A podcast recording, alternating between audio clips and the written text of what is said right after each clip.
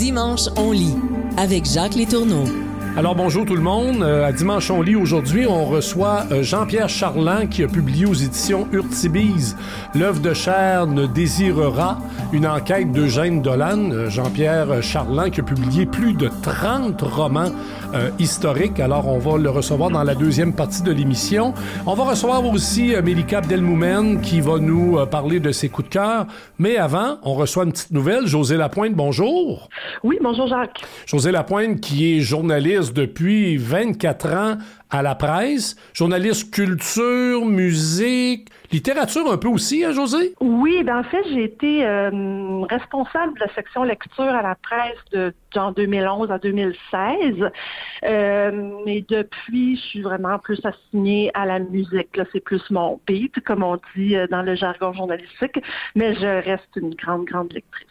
Ah ben c'est la raison pour laquelle on te reçoit à ce micro ce dimanche. Alors là, on fait comme à l'habitude, on a dans le fond des invités qui nous parlent de coup de cœur.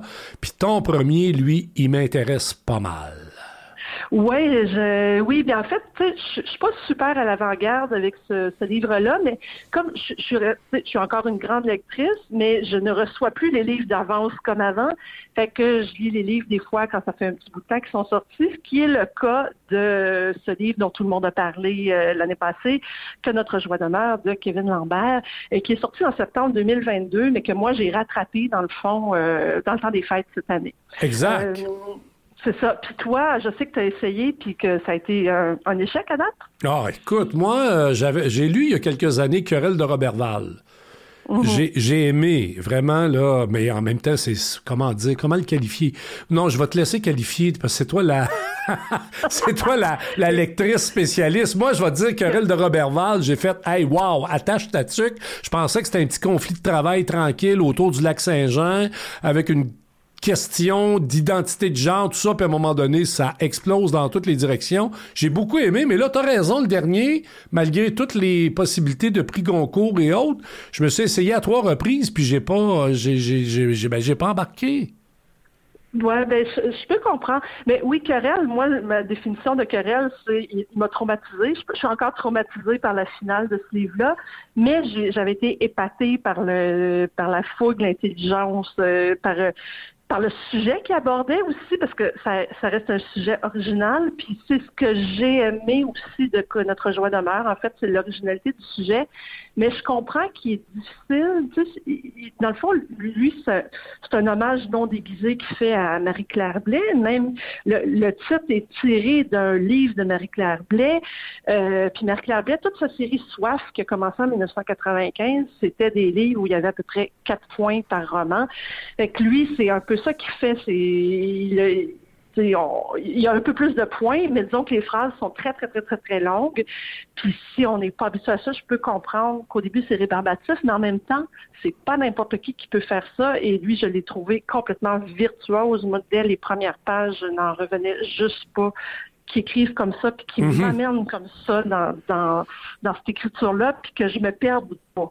Mais... Mais si tu vrai, mais je vais, te, je vais, te, poser, je vais te poser une question, puis tu révèles pas de punch. On, on nous disait euh, euh, que si on réussit finalement à passer les 30, 40 premières pages, que finalement on réussit à ou puis que ça change un peu ou bien ça reste sur le même euh, le même ah, rythme d'écriture tout le long? Ça reste comme ça pendant une centaine de pages. OK, OK. Après ça, il y a comme une deuxième partie où là, il y a plus des chapitres, euh, c'est plus normal.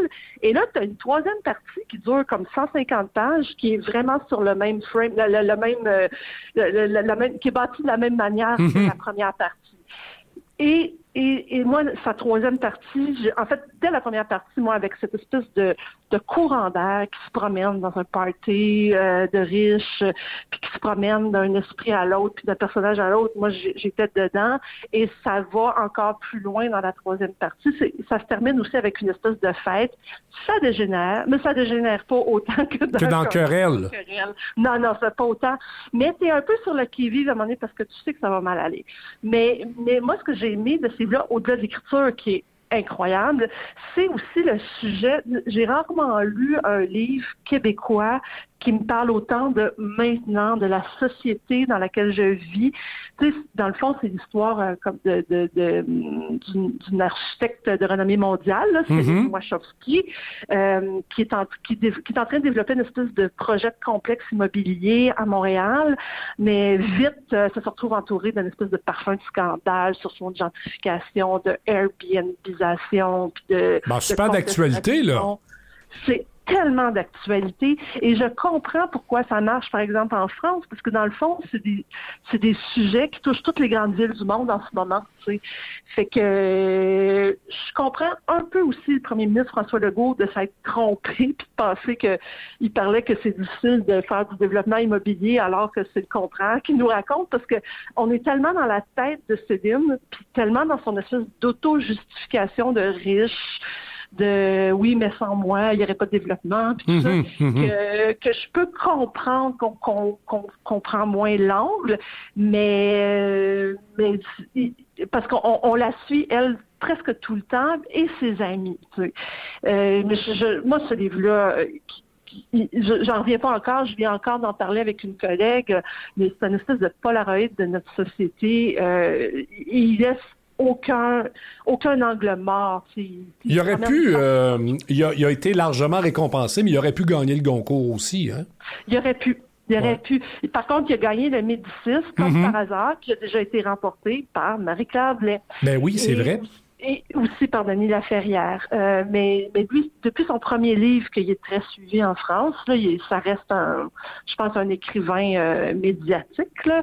mais mais c'est une médiatisation à mon avis, qui est vraiment, vraiment mérité. Moi, je, tu sais, ce genre de livre, j'ai l'impression que dans 20 ans, on va le relire pour savoir c'était comment en 2024. Tu sais, pour vrai, j'ai l'impression qu'il a tout, tout, tout saisi. Tu sais. Il va pas juste marquer la littérature, il va marquer, euh, mettons, l'histoire sociologique en général. Là, tu sais, c'est ce que j'en, c'est ce que j'en comprends. Bon, alors là, je te fais la promesse que je vais m'y attaquer, puis là, je vais faire un effort, Jacques. Hein? Un petit effort, puis ah ouais, j'ai déjà lu des affaires plus compliquées que ça, là. Je peux pas croire. Je, suis sûre que tu as lu des affaires plus compliquées que ça. Puis, à un moment donné, tu comprends sa manière de fonctionner. Dans le fond, à chaque fois qu'il change de paragraphe, il, il, rentre dans la tête d'une nouvelle personne. Puis il se promène comme ça. Fait qu'à ah chaque dans la tête de quelqu'un, il n'y a pas beaucoup, c'est ça, il y, a, il y, a, beaucoup de virgules, il n'y a pas beaucoup de points, mais quand il change de paragraphe, on change de personne. Puis c'est fait qu'on on, puis on se promène, puis il nous fait avancer dans l'histoire aussi. On change de personnage, puis là tout à coup, oups, on est un peu plus loin dans l'histoire. Fait qu'il y, y, a des personnages qui reviennent jamais. Il y en a qui reviennent juste à la fin.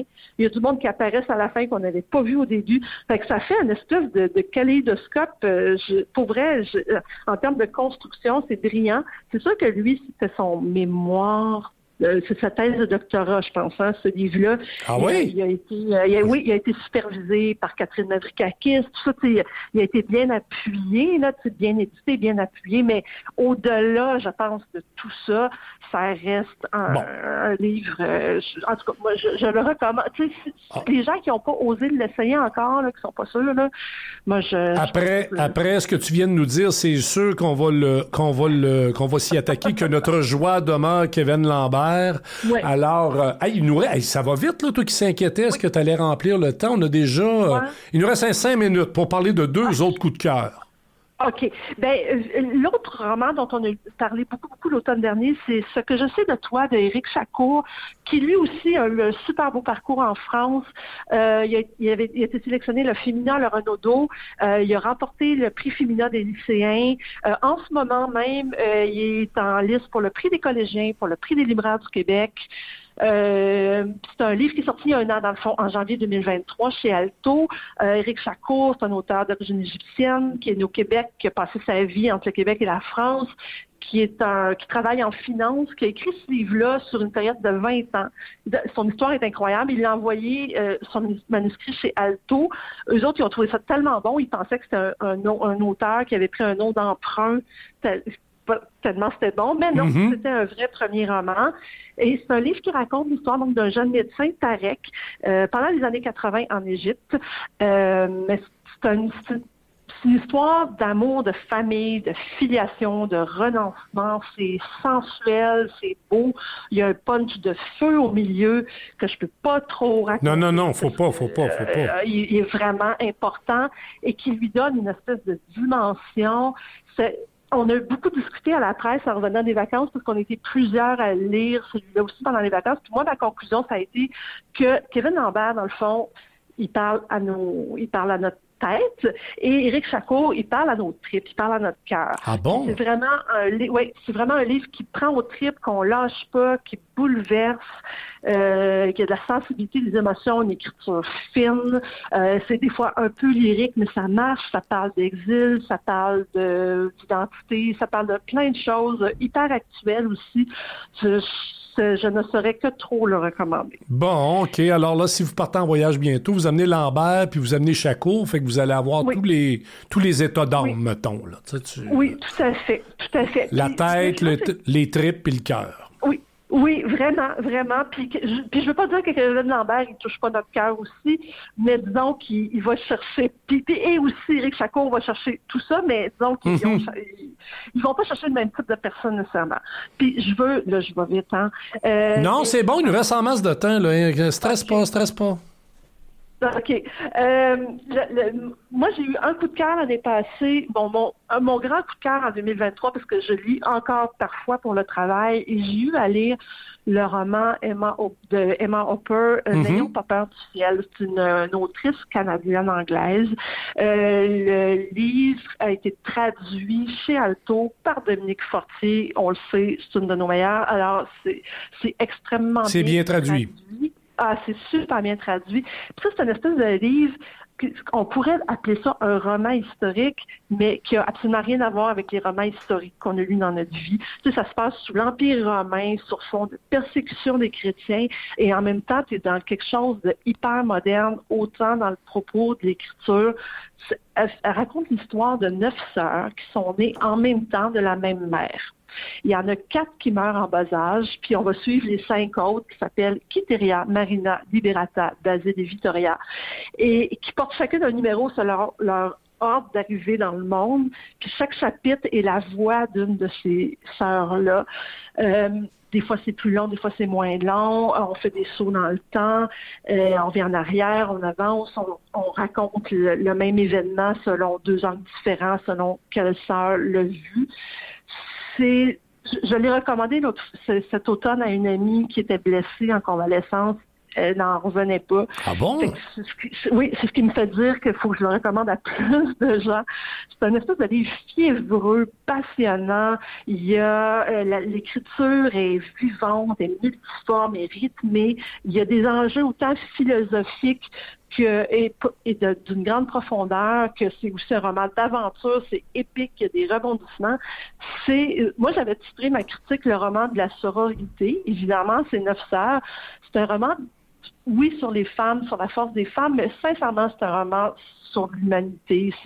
C'est vraiment d'une grande profondeur. Moi, il m'a hanté. Je, voyais ces filles-là, ces femmes-là qui vivaient dans, dans ma tête, dans mon cœur. Euh, j'y avais donné un 8.5 sur 10. Je pas regretté. J'y aurais peut-être même donné 9. Ben voilà, là, là, là, je veux dire, euh, tu sais, nous autres, on a la librairie à lire, là, avec qui on fait le partenariat pour cette émission qui est juste à côté. Puis là, je pense qu'une fois que j'ai terminé, je cours à la librairie puis je vais chercher ça. N'ayons pas ah, peur du ciel vraiment, vraiment, vraiment, lire. Je, je, je, je n'en reviens pas, en fait, comment on peut faire un roman historique avec cette espèce de, de regard hyper moderne tout en essayant pas de nous faire croire que ça se passe maintenant. Euh, il, y a, toutes sortes de choses. En tout cas, c'est d'une grande, grande, grande, beauté. Ouais. Bon, ben José Lapointe, franchement, tu nous as mis la table pas à peu près. Là. Je veux dire, si les gens cherchaient quelque chose à lire, c'est vrai que ça vient pas de paraître, mais en même temps, c'est euh, euh, très, très d'actualité du côté de Kevin Lambert. Éric Chacour aussi, je pense que ça va intéresser les gens, ce que je sais de toi. Et ceux qui aiment les romans historiques, dont moi-même, qui étudie en histoire, n'est-ce pas, et qui aiment bien les romans historiques, n'ayons pas peur du ciel. Je vais suivre, je vais suivre ton, ton conseil. D'accord, mais je suis contente de t'avoir convaincu et surtout d'avoir, de t'avoir convaincu de réessayer le Kevin Lambert. Hey, merci euh, infiniment, José, puis je te réinvite prochainement. Je suis sûr que tu en as lu d'autres. Ouais, ça se peut, ouais.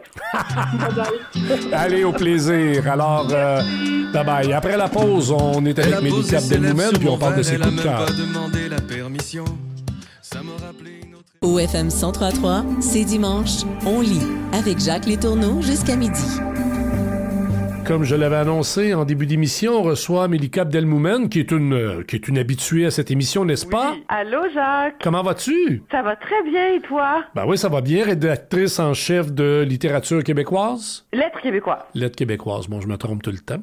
Ça se rapproche. Oui, oui, on se rapproche, on se rapproche. J'ai un de tes collègues d'ailleurs que j'ai reçu à l'émission il n'y a Oui. pas si longtemps. Nicolas Giguère, qui est rédacteur en chef adjoint, puis qui dirige notre cahier critique et qui est poète aussi. Ah, il a été excellent. Il nous a présenté Oui, trois, deux, trois œuvres. Là, ça a été super. Il va revenir d'ailleurs. J'aime bien cette Ça m'étonne pas alternance. du tout.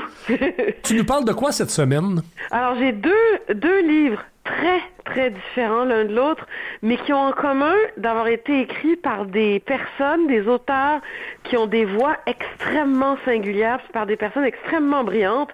Donc, il y a Claire Legendre et Zachary Richard, qui a signé son premier roman qui sortait cet automne. Bon, Claire Legendre. tu veux que je commence? Commence par Claire Legendre parce que moi, c'est sur ma liste. J'ai vu passer une critique cette semaine et je me suis dit, tiens, faut que je lise ça, faut que j'achète ça.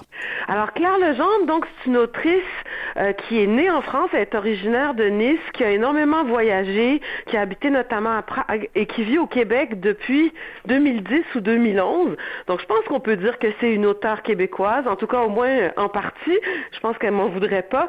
Euh, et c'est vraiment une de nos autrices les plus intéressantes. Elle, a publié beaucoup avant de venir au Québec, bien sûr, mais elle a continué à publier une fois ici, euh, surtout chez Le Méac. Et donc, elle a écrit des romans, des essais. Elle est professeure en création à l'Université de Montréal. C'est une femme ultra brillante, extrêmement originale et extrêmement audacieuse. Et donc, elle a écrit Ce désir me point, euh, qui est paru chez Le Méac euh, wow, il y a une semaine ou deux, je crois, qui fait beaucoup jaser déjà euh, et qui est hyper intéressant. Donc, euh, le point de départ, c'est dix années de célibat non choisi. Et ce qu'on dit moins souvent dans les recensions que j'ai vues, c'est que le célibat de Claire Legendre a correspondu avec son immigration ici. Donc son immigration d'Europe en Amérique du Nord au- autour de 2010. Et donc c'est super intéressant parce qu'elle fait une réflexion autour de la solitude, le désir, le désir dans la solitude, euh, la place dans la société des personnes célibataires. Euh, mais tout ça est relié, si on veut, à euh, un, truc qui est particulier à la fois à notre époque, et dans ses yeux à elle, et je suis d'accord pour avoir vécu des années en France, euh, il y a un, comment dire un décalage entre la France et peut-être le Québec. La manière nord-américaine de vivre euh, qui commence évidemment, on peut dire que ça se mondialise, mais en tout cas, il y a comme un- une réflexion sur tout ce que j'ai énuméré, la solitude, le désir et tout ça, et le consumérisme, l'individualisme, l'ultracapitalisme. Et donc, ça donne quelque chose de super intéressant, parce que c'est une réflexion sur la solitude, donc celle de cette femme. Euh, elle fait une comparaison très drôle entre ce qu'on appelle les femmes celles et les incels, les, les sol- célibataires Imagine-toi que pour les femmes, c'est pas les, il n'y a pas le, le involontaire est enlevé du, euh, Ah bon? du, du sobriquet, c'est femmes celles. Les hommes incels, c'est les hommes involontairement célibataires, et les femmes celles. Donc, tu sais, nous, on n'a même pas le droit, au, en tout cas, au bon T'as- fixe. Ben oui, ben oui, non, mais t'as même pas le droit de, de- de- d'en faire un choix finalement. C'est ça que ça veut dire? Exactement. Et donc, j'ai relevé quelques petits extraits parce que ce qui est intéressant chez Claire Legendre, c'est que à la fois, je pense que tout le monde peut se reconnaître dans la solitude, le dépaysement, la recherche de, euh, ou l'étude de ce que c'est que le désir, de ce que c'est que les fantasmes, de ce que c'est que le rapport à la consommation, parce que bon, il est question notamment des sites de rencontres et de, de tous tous ces trucs-là que moi je connais pas très bien. Je suis en couple depuis Non, je connais pas ça, 20 moi non plus. donc ça fait longtemps que je suis. Quand, quand je cherchais, ça existait pas toutes ces applications-là. On allait d'un bar. Pour te donner un exemple, euh, parce qu'elle parle évidemment du fait euh, d'être célibataire malgré soi quand en plus on est immigré, c'est comme une double solitude. La culture américaine, sans doute, n'arrange rien à mon vertige. Le pragmatisme qui pousse un homme à dire on verra bien où ça nous mène, à chercher une relation simple, c'est-à-dire sans obstacle, sans drama, sans histoire m'exclut d'emblée. Une relation, même si elle dure, c'est le contraire d'une histoire, comme la communication est le contraire de la littérature. Interaction sans cristal, sans projection, sans intention, sans fantasme, sans scénario, sans mythologie, sans puissance symbolique, sans rien que la nudité satisfaisante d'une impulsion réciproque. Donc là, tu vois, il y a même le lien ben euh, entre euh, la relation ou la recherche, euh, j'allais dire, informatisée capitaliser, libéraliser euh, de, l'autre et euh, l'écriture par rapport à la communication. Donc ça, c'est hyper intéressant. Et puis juste un autre extrait, il y a aussi quelque chose qui m'a rappelé Georges Perec dans le travail de Claire Legendre, même si elle a vraiment une voix singulière, là, c'est pas pour dire qu'elle qu'il y a une imitation. Mm-hmm. Elle parle parce qu'à la fin de l'histoire, elle rencontre quelqu'un après dix ans. Puis bon, c'est une réflexion sur après toutes ces années de solitude et d'avoir été programmée pour chercher à sortir de la solitude de certaines manières par la société dans laquelle on vit, et puis s'en être sorti par l'écriture d'ailleurs, je fais une entre parenthèse, il y a aussi ça. Donc, elle écrit, l'achat est toujours une projection un peu dérisoire puisqu'il revient à se rêver en objet. Mais acheter, c'est déjà vouloir être quelque chose, persévérer dans un désir. Le psy dirait une pulsion de vie. À défaut d'avoir un amant régulier, je voulais être un soutien-gorge en dentelle. À présent que je partage ma vie avec cet homme qui me désire et qui m'aime, je me rêve pelle à tarte, jardinière, meuble en rotin, hamac sous l'érable, plate-bande de fleurs, menthe, basilic, salle de bain rutilante, lit flambant neuf, housse de couette dernier cri, aspirateur silencieux.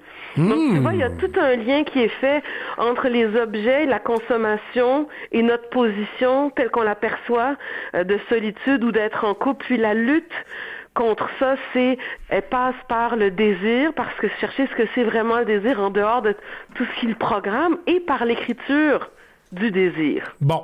Alors, euh, Claire Legendre, le Meillac, ce désir... Ce désir me point. Vraiment magnifique et extrêmement étonnant, tout en parlant de choses dans lesquelles on peut tous se reconnaître. Bon, alors là, je vais faire ce que j'ai déjà fait avec toi. Tu te rappelles, tu m'avais présenté un roman de Guillaume Bourque euh, l'automne dernier. Oui. Ben, je l'ai reçu la semaine dernière, il y a deux semaines. Oui, ah, c'est vrai, c'est vrai. ah, tu irais écouter ça. C'était super bon. Il est extraordinaire, Guillaume. Tu irais écouter ça. Bon, alors là, on vient de faire euh, Claire Legendre. Maintenant, oui. Il nous reste un gros max 4 minutes et demie, 5 oh. minutes, vas-y, ton oh, deuxième. Zachary Richard, je pense que j'ai pas besoin de le présenter. Non, non, on le hein? connaît, on le connaît. Alors, Zachary Richard a écrit un roman absolument extraordinaire qui s'appelle Les Rafales du Carême, paru chez Libre Expression, pardon.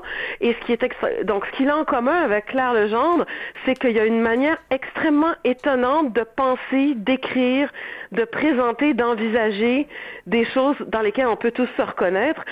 D'une certaine manière, euh, son roman a la qualité de ses chansons et de sa musique. Et donc là, dans euh, Les Rafales du Carême, on est euh, juste après la guerre de sécession dans le sud de la Louisiane. Et le personnage central, il y a plusieurs narrateurs, mais un narrateur principal, c'est un jeune homme de 17 ans qui s'appelle André Boudreau. Et à travers le roman d'apprentissage, si on veut, d'André Boudreau, on va avoir à la fois une fresque familiale, une fresque historique, une fresque sociale, un roman policier parce qu'il y a un meurtre dans la famille d'André Boudreau. Euh, on a aussi même un éloge euh, au, du théâtre. Il y a des pages sur le théâtre qui sont parmi les plus belles choses que j'ai jamais lues euh, parce qu'André Boudreau va découvrir le théâtre, il va rencontrer Sarah Bernard et même passer du temps avec elle. Ah bon? Et donc c'est absolument magnifique. Et donc on passe, on, on, voit à travers les yeux d'André qui apprend la vie en compagnie de son grand-père qui s'appelle Drozin, qui est un vétéran sudiste devenu riche grâce à l'arrivée du chemin de fer et qui, qui est un peu en déchéance et qui voit le monde qui a changé après la guerre de sécession. Donc il y, a de, il y a de l'histoire. Il y a de l'histoire, il y a de la politique, là. Il y a de l'histoire, il y a de la politique, il y a de la sociologie, il y a de la poésie, parce que c'est mm-hmm. Zachary Richard qui écrit. là aussi, j'ai pris en note un, extrait ou deux, parce qu'il faut, faut, quand même que les gens puissent entendre un peu cette musique-là. Alors là, c'est André qui parle, tu vas voir, c'est absolument magnifique. La nuit, j'entends le sifflet du train qui passe. Le son tombe au bord des rails et roule comme un boulet, s'usant à travers la prairie de plus en plus petit, jusqu'à ce qu'il devienne plus petit qu'un grain de maïs et encore plus petit, un grain de farine de maïs assez petit pour entrer dans mon oreille. Une fois qu'il est entré dans ma tête, le son explose, flanquant des images dans ma cervelle, des images d'une beauté qui fait mal, des châteaux, des grandes rivières, des bateaux à voile, des jolies dames, des rues de villes peuplées de gens bien habillés et sophistiqués, tout ce que je ne trouverai jamais autour de moi, fils aîné d'une grande famille, enchaîné à mon devoir, mes mains et mes jambes écorchées par les plans de coton. Wow c'est magnifique. Ben, hein? Absolument, absolument. Hein? On reconnaît. par exemple, le grand-père qui veut essayer à un moment donné de calmer la mère, la mère d'André, donc qui est sa belle-fille. Le grand-père de Rosin veut la calmer. Et là, André dit, en parlant de son grand-père, il, qui parle à, à sa mère, il parle avec un ton de voix qu'il réserve pour les femmes et les chevaux. Mm-hmm. pour calmer. Voilà. Mm-hmm. Donc, donc Mm-hmm. et enfin, donc c'est ça. Et c'est extrêmement étonnant parce que quand, si vous imaginez une espèce de roman historique fresque euh, avec élucidation du meurtre, vous allez être surpris. Ça va dans des directions qu'on n'attendrait pas. Ça donne la parole à des personnages qu'on n'attendrait pas, euh, notamment les deux personnes qui sont accusées du meurtre, qui sont deux étrangers, deux immigrés français. Euh, et donc là, on a des points de vue qu'on pensait pas avoir, des regards sur le monde qu'on pensait pas avoir, et tout ça écrit avec le style extraordinaire qui est celui de Zachary Richard, là, comme je viens de, de t'en lire un extrait. Donc, les rafales du carême. Wow! Ben écoute, moi je, je connais bien Zachary Richard, mais je t'avoue que je ne l'ai jamais lu. Donc là, Claire Legendre était sur ma liste. D'ailleurs, en passant, je reviens à Claire Legendre. Je vais essayer de l'avoir à ce micro. Euh, je vais faire comme euh, je te disais tantôt, j'ai fait Guillaume Bourque, là. Je, Oui. vais, je vais la lire et euh, je vais l'inviter. Elle est passionnante. Oui, oui, j'en suis convaincu. Oui. Et euh, les rafales, les rafales du Les carême de rafales du Zachary carême, et puis nous, on aura même le privilège et la joie infinie d'avoir dans le numéro de mars de, de Lettres québécoises un texte de Zachary Richard. Wow, ben ça, c'est sûr qu'on va le numéro de lire. mars. À surveiller. Mélika Abdelmoumen, je te remercie infiniment. c'est moi qui te remercie, c'est toujours un plaisir.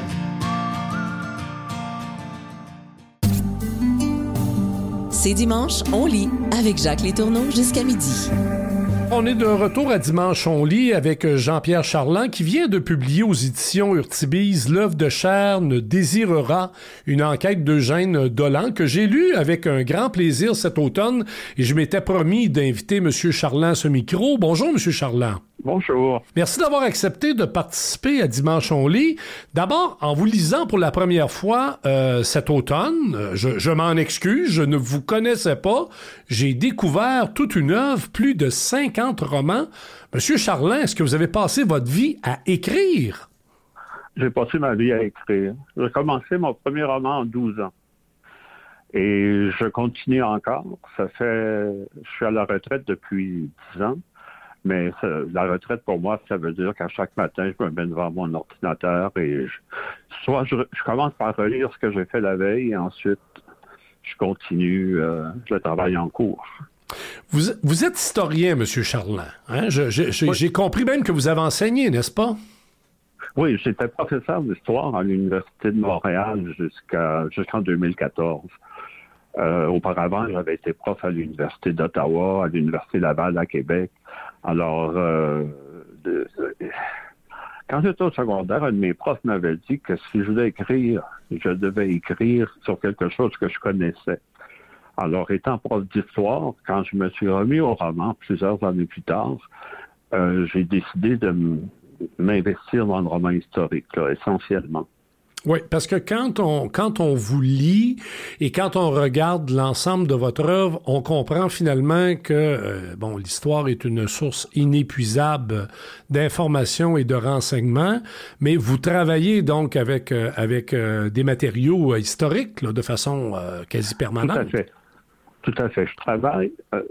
mon point de vue comme auteur, c'est d'essayer de- d'identifier ou de m'identifier à des à des pers- des personnages euh, fictifs là, mais mais qui sont les plus plausibles possibles et en contact avec la réalité historique telle que la réalité historique était. Alors, on pourrait prendre n'importe quel détail de mes romans, puis je pourrais vous donner la source Mhm. ça vient. Mais la source principale, ce sont les journaux d'époque. Alors, pour euh, œuvre de chair, ça se passe en 1912, si ma mémoire est bonne. Ouais, début 20e siècle, vous avez raison, c'est ça. C'est ça. Moi, j'en ai écrit six ou sept depuis. Alors, euh, j'ai lu le journal de la presse du 1er janvier 1912 jusqu'à la fin de l'année 1912. Et tout ce qui meuble, euh, tout ce qui est actualité, tout ce qui est mentalité aussi, c'est d'après ce que je lis dans la presse, soit les quotidiens, soit les hebdomadaires, euh, parfois les, euh, les, magazines, il y en a déjà à cette époque-là, mais le, le, paysage du roman historique est construit à partir de ce que je vois comme étant les préoccupations de la population à cette époque-là. Oui, parce que dans le fond, euh, vous faites, euh, si je ne m'abuse, euh, dans l'histoire sociale, c'est-à-dire que vous vous intéressez à la société de l'époque en général et vous puisez votre inspiration dans des événements. Bon, quand on parle, par exemple, de votre dernier roman, on parle d'une série avec un enquêteur qui s'appelle Eugène Dolan, mais Eugène Dolan fait enquête euh, sur, euh, sur un événement, sur un meurtre euh, qui est survenu. Cette histoire-là a existé, là. Absolument. Je fais des transpositions parce que j'ai toujours un peu peur dans, un salon du livre de voir arriver quelqu'un pour me dire c'était mon arrière-grand-père et ça s'est pas passé de même. Uh-huh. Alors, je prends un, meurtre dans ce cas-là. Parfois, le prochain, ça va être un vol. Le prochain de l'âne, ça va être un vol. Et ça le titre va être a bien d'autres rues, tu ne prendras. Alors, je pars d'un crime réel et je, je le transpose euh, dans une autre réalité géographique et je change les noms. Alors, il n'y a pas de confusion qui peut, qui peuvent s'établir là entre les souvenirs que quelqu'un aurait de ses grands-parents ou de ses arrière-grands-parents et ce que j'écris. Et c'est une façon aussi de se mettre à l'abri des poursuites. Non, non, mais vous avez raison, parce qu'effectivement, là, dans votre dernier roman, on est dans le Bas-Saint-Laurent, Métis-sur-Mer. Alors, évidemment, si l'événement qui est traité par votre enquêteur s'était bel et bien déroulé, il pourrait y avoir des gens encore aujourd'hui qui disent on a entendu, mon, mon, mon grand-père m'a raconté cette histoire, puis alors qu'à partir du moment où vous utilisez une source et que vous la déplacez dans une autre région, puis que vous changez les noms des personnages, ben là, ça évite toute confusion historique. Exactement. Alors, c'est pour ça que je le fais, mais, mais je m'inspire toujours de, de, de, la réalité. Là, parce que même les crimes sont marqués historiquement. Euh, la façon dont ça se passe dans ce moment-là, ça pourrait pas se passer de la même façon aujourd'hui. Mm-hmm. Toute la dynamique serait différente. Alors, j'essaie aussi de respecter ce, ce qui effrayait ou ce qui scandalisait les gens euh, cette, cette année-là, c'est-à-dire en 1912 dans le cas de ce roman-là. Et c'est quelque chose qui était vraiment scandaleux. Là. Je ne veux pas vendre de punch. Non, non, non, non. stratégie de la meurtrière, euh, c'était quelque chose qui a fait jaser dans les chaumières québécoises.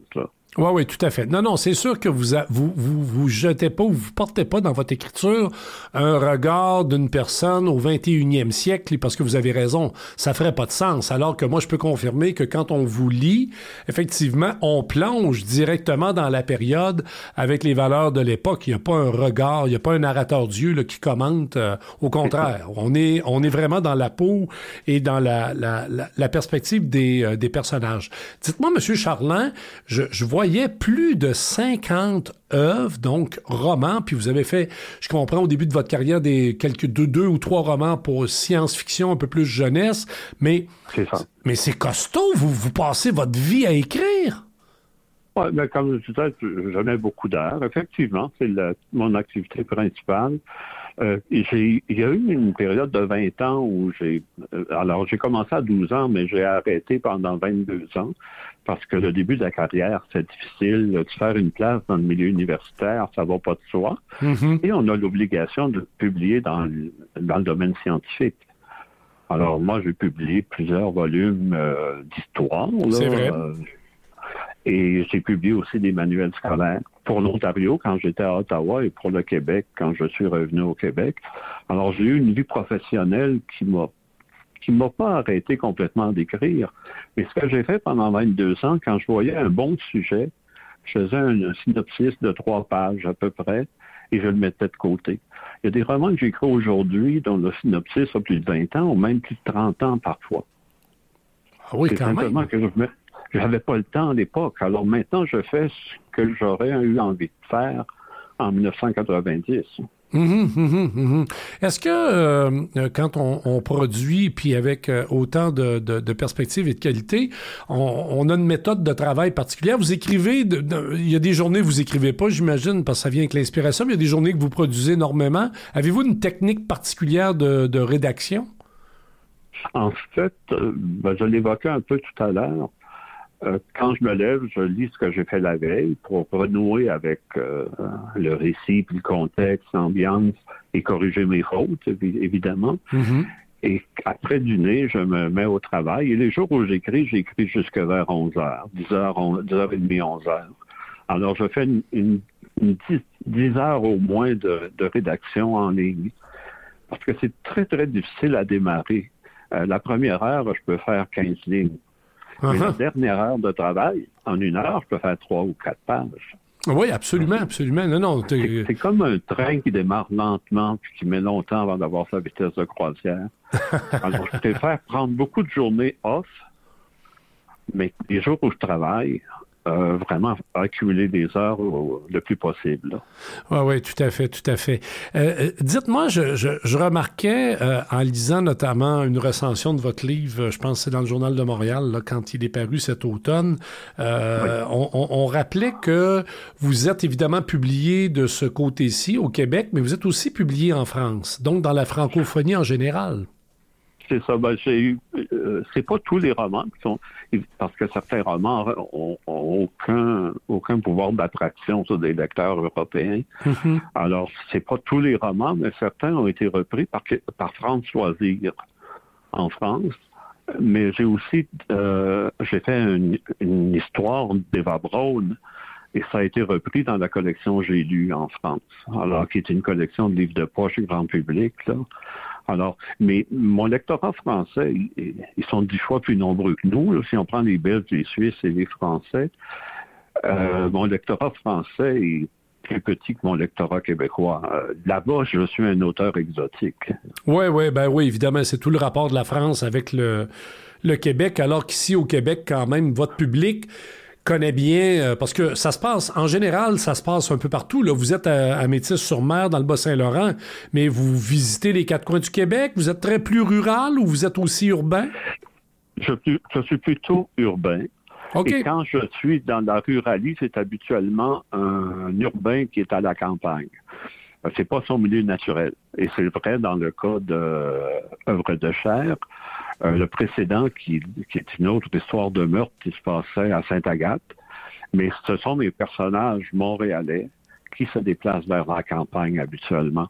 J'ai jamais fait de roman rural, sauf peut-être Félicité, qui est l'histoire d'une maîtresse d'école euh, à la campagne. OK, mais sinon, ce sont les gens, comme dans le dernier d'ailleurs, les gens qui passent les vacances d'été, comme c'était à l'habitude là au début du, euh, du 20e siècle. vous vous rappelez euh, les grandes bâtisses de la bourgeoisie euh, canadienne-française, le chemin de fer, le Grand Tronc. On a vu ça dans des, télé, dans, dans, des séries télé aussi. Là. Les gens qui partaient de Montréal, de Québec, qui s'en allaient sur la Côte-Nord ou encore dans le, dans le Bas-Saint-Laurent. Mais dites-moi, M. Charlin, vous êtes très urbain, qui va vers la, la campagne, peut-être en terminant vous êtes euh, originaire de, des régions. Vous, vous m'aviez déjà dit que euh, vous étiez, euh, vous avez été élevé sur une terre agricole? je suis de, je suis de Sainte-Cécile de l'Évrard.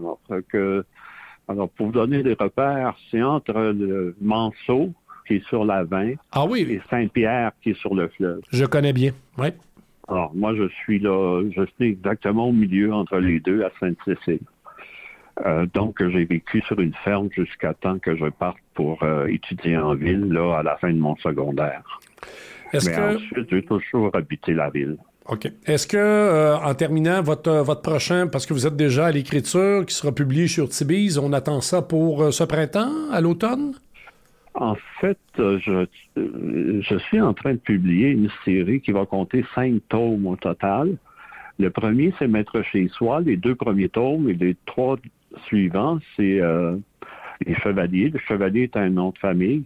Et c'est l'histoire, ça reprend un peu ma vie. C'est l'histoire de gens qui quittent la campagne au début des années 60 et qui vont vivre à la ville. Alors, c'est toute l'adaptation et la façon dont, ces ruraux-là arrive à apprivoiser la vie en ville et avec tout ce que ça comporte là de, de sorties, de rapports sociaux qui sont très différents, Mhm. euh, de contact avec des gens euh, d'autres horizons que canadiennes françaises. Alors, c'est vraiment quelqu'un qui arrive en ville et qui apprend à vivre en ville euh, dans les années 60. Le premier tome se déroule en 61 et le cinquième en 67. Eh bien, euh, Jean-Pierre Charland, merci infiniment pour votre euh, disponibilité. Euh, on est parti de l'œuvre de Cherne désirera euh, une enquête d'Eugène Dolan aux éditions Urtibise, mais on va, euh, on va vous suivre euh, évidemment avec vos prochaines publications. Je vous remercie, Monsieur Charland, et euh, on va euh, dire à nos auditeurs, on va leur dire à la semaine prochaine, à dimanche on lit, et on va leur souhaiter une bonne semaine.